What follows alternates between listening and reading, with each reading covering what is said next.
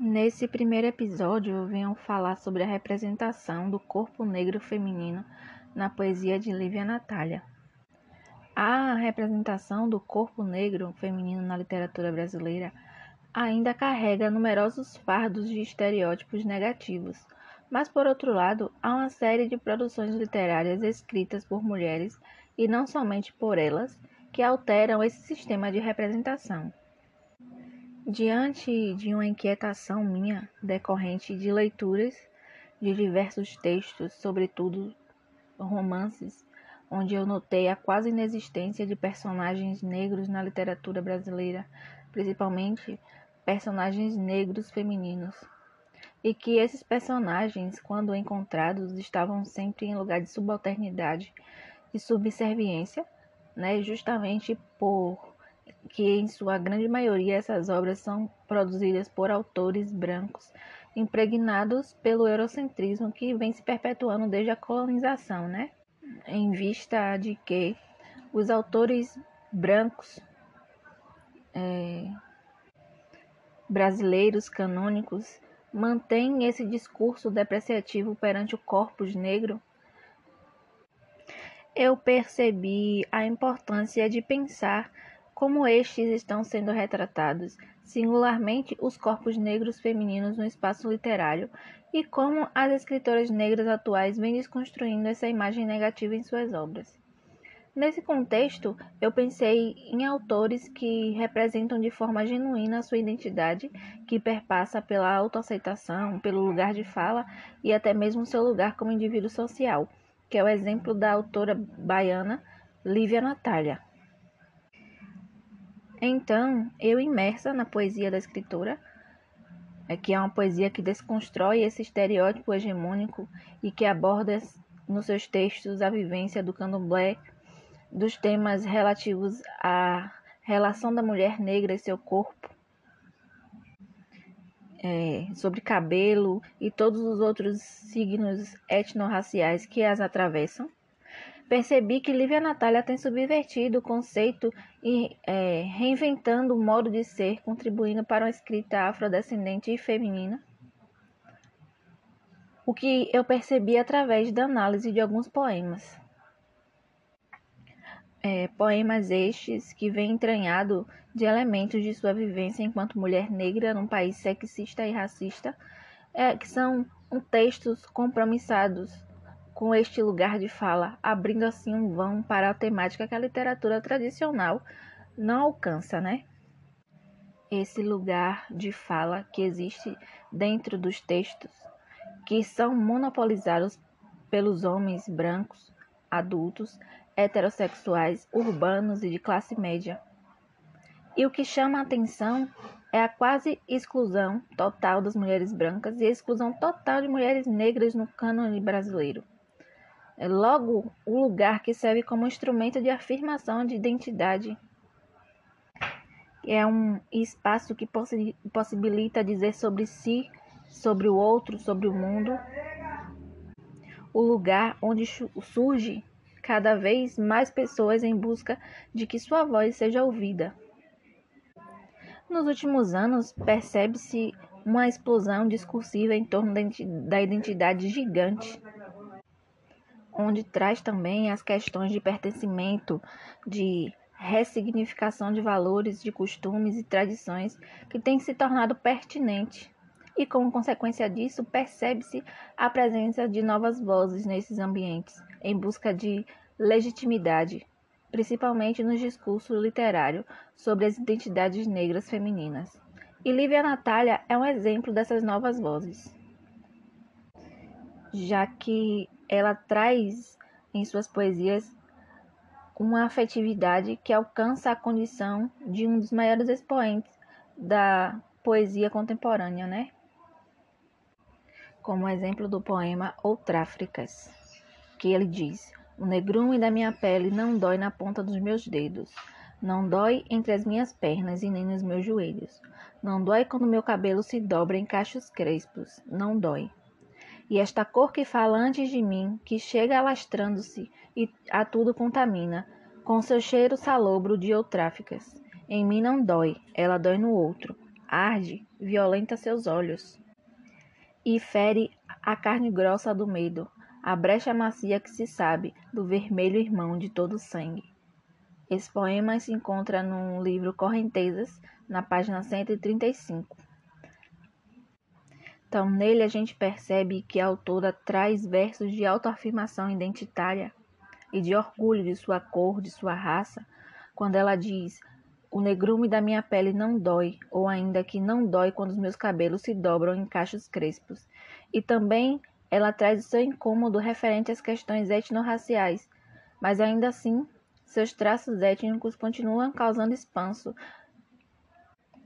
e ela mostra toda essa trajetória dolorida entre o se conhecer e se aceitar, e ao mesmo tempo é, a busca pela aceitação como indivíduo na sociedade erguida sobre os pilares do preconceito e da exclusão, do que, dos que são considerados inferiores. E ainda quando Lívia diz: Em mim não dói, ela dói no outro, fica explícito que esse paradigma da desconstrução de padrão hegemônico pré-estabelecido desde sempre continua a doer no outro, que não aceita o negro como indivíduo social e por isso o violenta.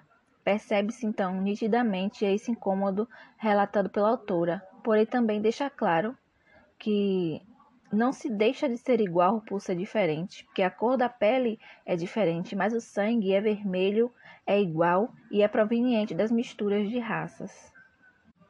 Onde o Espelho é outro poema de Lívia que ela traz para discutir essas questões etnorraciais, que ela diz: Para as minhas irmãs negras. Este cabelo que lhe vai liso sobre a carapinha é o simulacro infeliz do que não és. Ao vestir-se com a pele do inimigo, o que de ti silencia e se perde. Quantos animais conheces que assim o fazem senão para reagir? Este cabelo que pesa desfeito sobre a sua carapinha veste-se como um manto impuro, abafando o preto caracolado, sobre si dobrado, um dobrado filosófico. Os fios se endurecem como cavalos açoitados e bradam da morbidez dessas coraças, que te mascara de branca.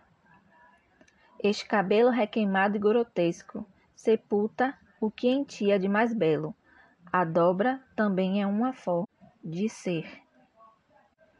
E aqui então ela traz o poema como forma de incentivo à autoaceitação para suas irmãs negras, que são mulheres que possuem traços afrodescendentes, por exemplo, o cabelo crespo, mas que tentam de alguma forma se encaixar no padrão de beleza eurocêntrico pré-estabelecido pela sociedade, que apesar de ser majoritariamente negra, há muito se nega essas raízes, né?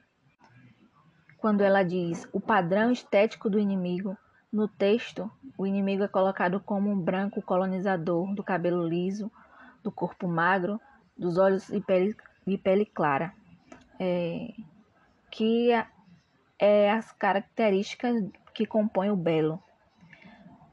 E se torna mais uma forma de subjugação, como, como se aquelas que não se enquadram nesse padrão se tornassem naturalmente inferiores, então se obrigando a sucumbir aos estereótipos é, para serem aceitas na sociedade excludente que ridiculariza a beleza natural. Quando essas mulheres se vestem com a pele do inimigo, quando elas aceitam essa imposição, automaticamente ela perde seus traços identitários, sua essência, sua subjetividade e, como consequência, também perde o lugar de fala enquanto mulher, enquanto negra que se reconhece, que reconhece a sua beleza como única e tão bela quanto as outras. E ainda eu trago o poema Ozun Janaína, que ela diz: Ozun Janaína, descobri que para mim ser mulher basta, para puxar véus, levantar saias, pintar as unhas de vermelho feroz, mesmo que seja só para depois dizer para. Mas sempre ser mulher basta, posto que é inteiro e vão, onde que bate na pedra e se despedaça, apenas para voltar inteira, afogada, no mar de indiferença, onde cada gota solitária e única forma um discurso um discurso descomposto, cambiante, plural, mesmo quando eu tiro sobre a pedra que me rechaça. Esse poema pertence ao livro Água Negra, na página 31. E ele discute sobre a identidade feminina que se constrói e se reconstrói na sociedade por meio da compreensão e da função dada à mulher enquanto sujeito de suas próprias escolhas, que ao adquirir a consciência de quem é, luta para romper as barreiras sociais que lhe são impostas pela sociedade. Como nos versos, descobri que para mim ser mulher basta, para puxar véus, levantar saia. É, explica, é explicitada a mudança da concepção do ser mulher, o seu anseio por ter seu direito garantido, de quebrar com as definições patriarcalistas do ser feminino.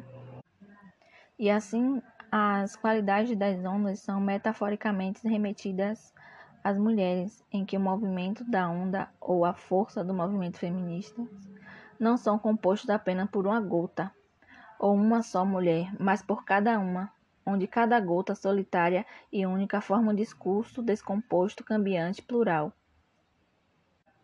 Visto que o sentido do discurso feminista é a mudança na centralidade da ordem patriarcal. Então, percebe-se que esses poemas de Lívia, ele vem, eles vêm impregnados de questões identitárias e per perpassando pelo feminismo, também exaltando a beleza da mulher, do corpo feminino negro, as belezas naturais das mulheres negras. E ao mesmo tempo se perguntando o porquê essa beleza ela é excluída, ela não aparece no, no cânone, nos textos. Porque essa mulher que é tão bela, que tem um lugar de fala, ela sempre está no lugar pequeno, um lugar de exclusão, deixando também assim uma problemática, né? Uma pergunta reflexiva. E percebemos então como Lívia, ela vem representando esse sujeito poético feminino negro de forma positiva, como ela subverte o modelo tradicional de representação da mulher negra como marca afirmativa de identidade, mas uma identidade positiva. E também começamos a nos, nos questionar qual é a importância dessas vozes, dessas escritoras brasileiras, negras, feministas. E ao mesmo tempo que nos fazemos essa pergunta, já conseguimos encontrar a resposta, né? Que é justamente o que Lívia faz. Ela coloca o corpus negro feminino no lugar de privilegiado, dando vozes, amplificando as vozes dessas mulheres, desses sujeitos, né? Dando um lugar de fala a essas pessoas, a, a esses indivíduos literários. Hoje nós vamos falar sobre a significância da escrita feminina em contexto canônico e promover uma reflexão sobre a noção de arquivo e a importância da literatura e suas intervenções culturais de gênero. É perceptível a popularização da literatura russa estritamente masculina, em vista de que existe uma vasta gama de escritores russos que são lidos e traduzidos para o português. Principalmente os clássicos da literatura russa, a exemplo de Dostoiévski, Pushkin, Gogol, entre outros. Porém, a literatura de autoria feminina é pouco consumida no Brasil. O cânone excludente dificulta ainda mais a emergência da literatura feminina, não só russa, mas de uma forma generalizada. O cânone literário é dominado por homens, majoritariamente brancos, e é um espaço estabilizado e definido pelas instâncias de poder, onde a voz feminina é considerada dissonante em uma sociedade misógina que não cansa de afirmar a inferioridade mental, moral e física do gênero feminino. Nota-se a falta de escritoras na historiografia literária, mostrando uma história de exclusão pautada no tradicionalismo. Percebendo assim a quase inexistência destas, em geral, pela negligência com que estas produções de autoria feminina são tratadas. A exclusão da literatura de matriz feminina está ligada ao preconceito dos críticos preocupados em manter o paradigma pré-estabelecido intacto excluindo grupos étnicos, sociais e sexuais, reduzindo a literatura a uma única vertente, um único olhar, o olhar masculino, que este, por sua vez, está subordinado às regras impostas pela sociedade e aos papéis de gênero, gerando a falta de reconhecimento e, consequentemente, a exclusão da literatura de matriz feminina. Percebe-se então a falta de material de e sobre escritoras russas e a falta de material traduzindo, surgindo dessa forma uma problemática. Aonde estão as escritoras russas na, nas livrarias nacionais? Bom, é, Constância Lima Duarte nos diz que com certeza parece que chegamos ao fim de um cânone estabelecido por visões limitadas de um grupo ou de um único homem ditado por seus preceitos e valores, né? O que talvez explique o crescente interesse por autoras e a minimização da ausência de mulheres na historiografia literária, provocando dessa forma a emergência de escritoras e seu reconhecimento no universo letrado, o que reflete no universo literário em geral. Para entender a emergência dessas vozes, é necessário entender primeiramente como a mulher russa era tratada quanto sujeito na literatura, qual era o seu papel e contribuições para a cultura russa no geral.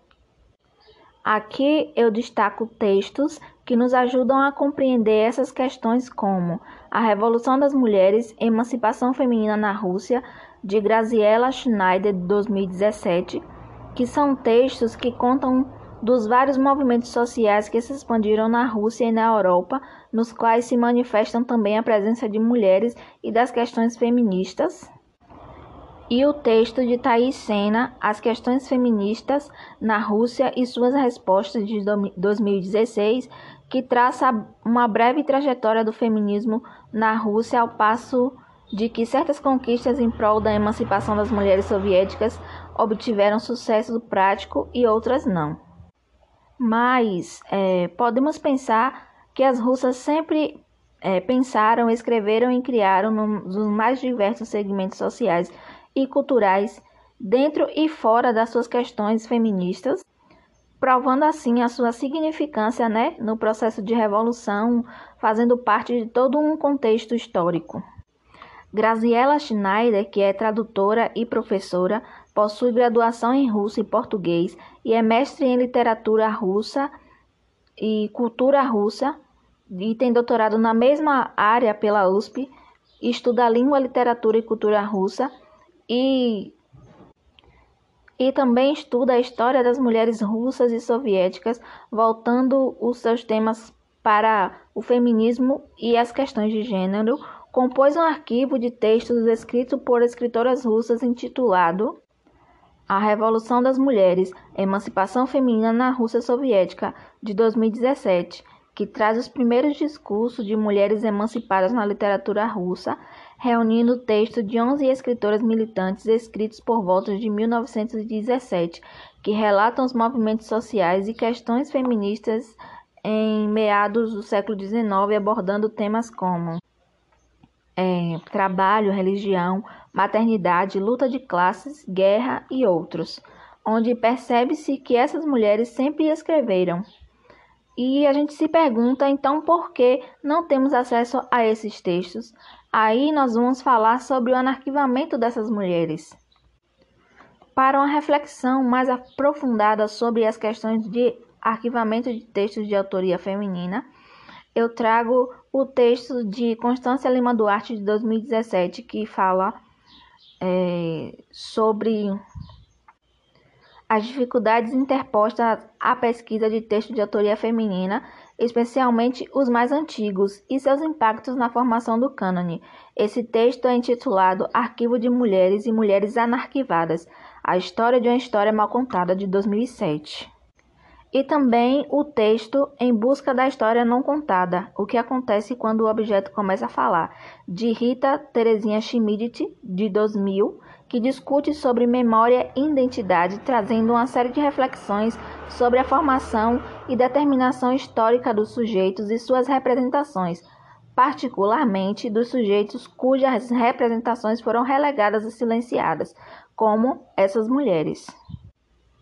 Os resgates né, desses textos por Graziella Schneider mostra uma das, que uma das maiores questões do, do livro dela é dar voz a essas mulheres, deixar que essas mulheres e suas expressões apareçam, já que elas sempre foram pensadas, retratadas, lidas e analisadas por homens. A pesquisadora quer visibilizar a história das mulheres e como foi difícil inseri-las na historiografia, trazendo os obstáculos que precisaram é, ser transpostos. A obra de Graziella é, insere mulheres afeitas à mudança no tempo e no acontecimento. Além disso, ela fornece de forma contundente novos elementos que alteram o curso interpretativo da revolução que mudou a história do mundo, né? E esses textos também demonstram perspectivas e projetos diferentes para a emancipação dessas mulheres. Entre essas escritoras trazidas na coletânea, destaca-se Alessandra Kollontai e seus textos que foram fundamentais para inserir a condição das mulheres no debate revolucionário, contribuindo para a escrita das histórias das mulheres e para uma luta que já vem há mais de século pela liberdade, né? Além dela, é, Nadia Rivonchskaya ajudou a sedimentar a mulher russa como profissional de literatura, se tornando um símbolo da representação feminina. E uma de suas obras mais importantes é A Moça do Internato, que foi publicada em 1861 e que é considerada a primeira obra ficcional russa que traz a mulher como indivíduo independente e autônomo. A protagonista não é a primeira mulher da literatura russa a mostrar independência, mas é a primeira a expor essa independência em discurso claro e direto. Temos também Svetlana Alexievich, a escritora russa mais traduzida e lida no Brasil, com um livro que se tornou best-seller aqui, como A Guerra Não Tem Rosto de Mulher, que justamente traz a visão da guerra pela perspectiva feminina, é, das mulheres que lutaram no fronte e também das que sofreram os horrores da guerra, além de outros livros como As Vozes de Chernobyl, O Fim do Homem Soviético e As Últimas Testemunhas. Bom, diante de tudo isso, percebemos que a história das mulheres russas e da literatura feminina é pautada na exclusão nos âmbitos tradicionais, Sendo assim, observamos que essas escritas femininas é antes de tudo uma denúncia perante a subjugação e a inferiorização que dá a essas mulheres um papel secundário. Penso que a literatura feminina não deveria ser classificada como um espaço apenas de denúncia e crítica social, nem feminista, mas sim como um espaço que dá voz às mulheres que tradicionalmente foram silenciadas e inferiorizadas pela relação de poder é, existente na sociedade, né? Porque durante muito tempo as russas viveram subjugadas, mas elas sempre escreveram, criaram, produziram e nos mais diversos segmentos sociais, porém são poucos reconhecidas. É grande, né, o impacto dessa depressão sociocultural que decretava que as mulheres se dedicassem exclusivamente ao lar já que o sistema social acreditava que os homens tinham a capacidade e repertório melhores é, para escrever e criar. Essa desvantagem social fez com que a produção literária feminina fosse quantitativamente inferior à dos homens, o que gerou um espaço onde se associa a escrita masculina a um padrão de qualidade, mas que, apesar de tudo, as russas escreveram a história de emancipação se tornando assim revolucionárias, escrevendo sua própria história, contribuindo para o contexto histórico sociocultural russo e impactando diretamente na cultura russa.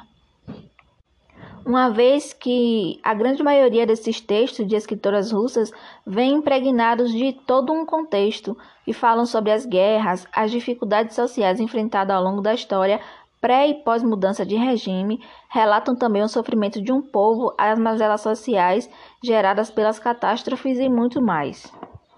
Durante muito tempo, o relato histórico se esqueceu dessas mulheres, relegando-as ao silêncio. Porém, esse silêncio não se restringia só à historiografia. Na verdade, ele também estava presente no cotidiano dessas mulheres, que de forma alguma conseguiam ser ouvidas, tendo até suas histórias é, contadas pela ótica masculina, né? Para concluir, é preciso ter um olhar atencioso, embora a literatura russa e brasileira sejam, a grosso modo, amplamente conhecidas, acredito que o intercâmbio literário entre os países para expandir esse acesso a tais textos é, dessas vozes silenciadas seriam um bom caminho, bem como promover a pluralidade crítica, objetivando menos imposições culturais, expandindo as fronteiras literárias e a possibilidade de conhecer contextos históricos é, sobre diversas óticas, né? Entre elas, o olhar feminino que nos revela um lado diferenciado da história, é, que pode ampliar nossas perspectivas nos mostrando assim uma história de luta e de violência também patriarcal sobre essas mulheres, mas também uma história de resistência e resistência, que é sobretudo um movimento de cidadania.